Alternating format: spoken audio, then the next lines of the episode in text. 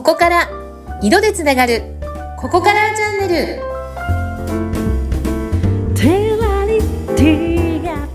ここから始まるあなただけのサクセスカラーストーリー。ここからチャンネルです。ここからスタイリストのバイオレットと川八重です。今日もよろしくお願いいたします。インタビューを務めさせていただきます。ズッピーことズシ秀次です。バイオレットさん今週もよろしくお願いします。はい、ズッピーさんよろしくお願いします。はい。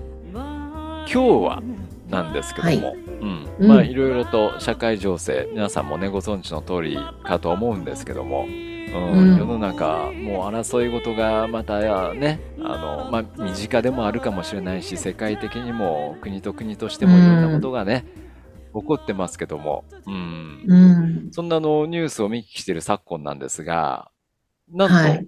またトトカさんのなるほど色の心理学の中はにうん。154ページ、はい。色で目指せる世界平和という項目があって、お、これは大きく出てるなと。いや、うん。あの、これどういうことなのかなっていうことで、こう聞いてみたいと思います。色が、やっぱりこう、色によって何かそれを感じ取って世界平和うん。も目指せるんだよっていうことが書かれているんですけども、具体的にこれどういうことなんでしょうか？具体的にね。うん。いや、なんか世界平和って言っちゃうとももちろんすごいなんか壮大なテーマで、なんか想像もできなくなっちゃうかもしれませんけど、うん。まずは身近なところからということで言うと、まあ本当にそれこそ人間一人一人が十人十色のうん。自分の、まあ、個性をですね、はい。他人と比較するわけでもなくうん、自分らしくハッピーにうん。生きることができればうん、まずは身近なところの妬みうん、つらみうん、恨み、うん。うん、そういうものがなくなるんじゃないのかなって。人間ってやっぱり比較するからうん、なんかしんどくなっちゃったりとか。そう、そうなんですよね。それよくわかりますよね。自分自身だけだったら、比較の対象がないから、それが絶対なんですよね。でうも、ん、相手とか周りがいるから、あそこと比べて、私、僕はこうだになっちゃいますよね、やっぱね。ねえ。うん。まあ、そこが一つのまた成長のきっかけだったりもするのかもしれないですけど、はい。まあでも、まあ、例えばチューリップの種はタンポポの花を咲かせることができないように、うん、うん。その逆もそうですけど、やっはい。ぱり自分が生まれ持った十人十色の色はですね、うん。あの、緑は赤に変えられないんですよ、やっぱり。うん。逆もそうですけど。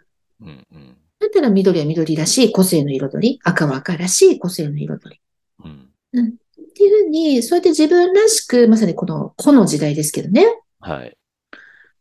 に、みんながそれぞれ自分らしく生きられて、で、他人は自分とは違うっていう、いわゆるその多様性、うん。多様性を認め合えるうん。で、みんなで認め合いながら、うん、共存し合える、そして調和し合える。うんまあ、そんな世の中が身近なところからまず作っていけたら、うん。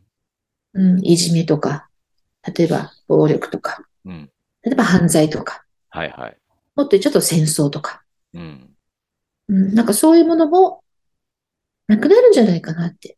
うん。だって自然界は見てくださいよね。いろいろ、なんだかんだいろんなこうちゃんと調和してるじゃないですか。はい、確かに。うん。うん、うん。なんか本当にそういうこうシンプルな世の中が。だからね、よく思うのは、領土争いとかしてるでしょう、よく。はい。してますね。みんなの住まいじゃんって思いません？本当ですよシンね。なんで独り占めしようとするのかって思いますよね。そうなの。あの、うん人のものじゃないから。うん。自然界は地球のものなのでう、ん。みんなで仲良く住めばいいじゃないっていう。そう。もう本当その通りですよね。うんなかなかそういうシンプルにいかない世の中ですけど。うん。それと、やっぱり、色っていうのがもちろんこれには関わってくるわけですか？そうですね。だから例えば、よくその犯罪がね、絶えない。うん。そういった、あの、いわゆる、牢屋にいつもうん。牢獄に入ってしまうような方々はい。の、まあ、これも有名な、よくエピソードでありますけれども、うん。その牢獄の色をですね、うん。柔らかいピンクの壁に変えたらば、うん。その再犯の率が減ったとか、へえ、あ、そういう例ってあるんですか？あります。やっぱり、ピンクって、やっぱり女性性でしょ？表すの色でうん。で、やっぱお母さんの子宮の色？ああ、なるほど。うん。を、本当にこう潜在意識レベルでうん。思い出すうん。で、なんとなくお母さんの温かいその子宮の中でうん、守られてる、愛されてる、はい。そういう気持ちになるのか、その荒立ってた気持ちがうん収まるおとかね。ー。へえ。うんあ、実際に、えあのう、ん牢、牢獄の中でもそういうことをうん。やったっていう実績があるんですね？ありますね。海外ですけどね。へえ、あ、そうなんだ。そういう事例とか。うん。うん。エピソードそれだけ影響としてはあるならね、やればいいのにね、うんいろんなところで。うん。ありますよね。例えば日本でも、どうしても自殺が絶えないうん駅のホームのはい。電球の色をうん。ブルーにうん。変えたらうん自殺率が減ったとかね。すげえ、それだけ左右されるんだ、色に。うーん。そうなんですうよ。ん。あ、ということは、やっぱそこまで、まあ、犯罪率が落ちるとか、自殺率が低くなっていくとかっていうと、やっぱ、これ、争い事に関しては、やっぱ、そのね、戦争であるとか、世界平和にもうん色がきっかけでっていうことは十分ありえそうですね。そうですね。だからその通り一辺倒の方程式はもちろんないんですよ。例えば必ずブルーにしたら自殺率が下がるかとかっていうう。ん。うん。そういう傾向は見られたっていうのはもちろんありますけど、必ずしもそうなるとは言い切れない。っうん。てなった時に、じゃあどうすればいいの色でって。じゃあ何どうやって世界平和を目指すのって言ったらば、やっぱさっきの一番冒頭の話に戻るんですけど、はい。例えばリラックスする色も人によって違うんですよ。うん。結局言っちゃうと。あ、人によってリラックスできる色も違う。違います。ズッピーさん、ずっとポッドキャストで私話してた通り。そう、真っ赤っかでリラックスするっていう人もいるんですよ。へえ。中にはね、信じられないかもしれないけど。うん、うん。うん。で、なんかブルーって落ち着くから自殺率が減るんでしょうってもちろんそういう一つの傾向は見られましたって、そういう方が、は多いんでしょうね。多いか少ないかで。なので、うんまあ自殺率っていう、その数字で出した時にはちょっと下がりましたとかっていううんデータは出てますけど、じゃあみんながみんなそうかとは限らないんで、そこがまた色の奥深いところで。うん。だったら、まずはその自殺しようと思わないように、うん。事前に自分の心の状態、体の状態、健康状態を全て整えるためには、うん。自分にとってすごく癒される色とか、自分にとってリラックスできたり、落ち着けたりうん。っていう色は、その35億通りの色で出せるので、もう私これ国民に一冊と思ってるんですけど、10人トイレもね、本当に。国民に一冊、このぜひ35億通りのバースカラーを知っていただいて、自分の身は自分でしっかり守りましょうって、うん。そうなる前に、はいはいはい。ら争い事とかなる前に、自殺とかする前に、うん。うん。だからやっぱり身近なところがコツコツとなんですよ。いきなり世界平和とか言っちゃうとなんかね、とんでもない形ですけど。うん。そうだよね。うんやっぱ、いざこざって身近なところで起こってますからね。うん。うん。そう、まずはちそういう些細なところから。ううんん。そうか、色の与える影響って多いんだね。その刑務所のね、その中の色を変えるとか、例えばプラットフォーム、電車に飛び込まないように、そのうん明かりの色を変えるとかっていうことも効果があるっていうことは、色はすごいな、やっぱりな。うん。なんかこの色の生活の中で暮らしてると長生きするとかあるんですか？自分の 色に合ってれば、気あります、あります。だから、うん。アンチエイジングカラーなんていうのもああ、そっか。出せるんですよ。それも人によってもちろん違うので、うん。例えばご夫婦で全然違う場合はうん、同じね、寝室ともにするご夫婦だったら、お二人のアンチエイジングカラーが入っているお布団カバーとも何でもいいんですけど、寝室のカーテンとかでも、うん。壁紙とかでもいいんですけど、うんお二人の色をミックスしてあげればいいし、うん。